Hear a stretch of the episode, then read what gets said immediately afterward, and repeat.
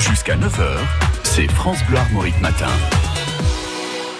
Et voici le répondeur téléphonique pour le journal des bonnes nouvelles. Répondeur téléphonique pour réagir à l'actualité de ces dernières heures en Bretagne et en France. On écoute les messages avec Laurent Chandemerle.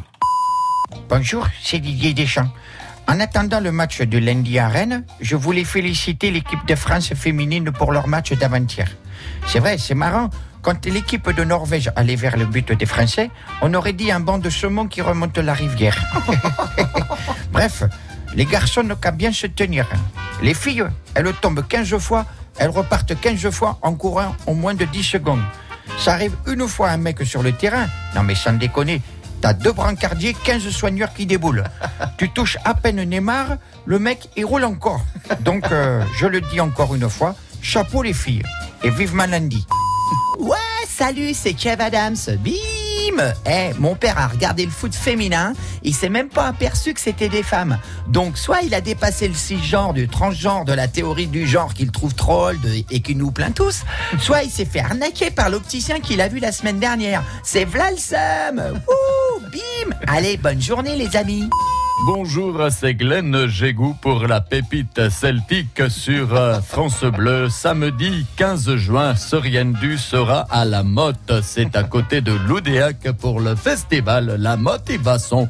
Vous pourrez également entendre le plus français de tous les Gallois, le célèbre Michael Jones.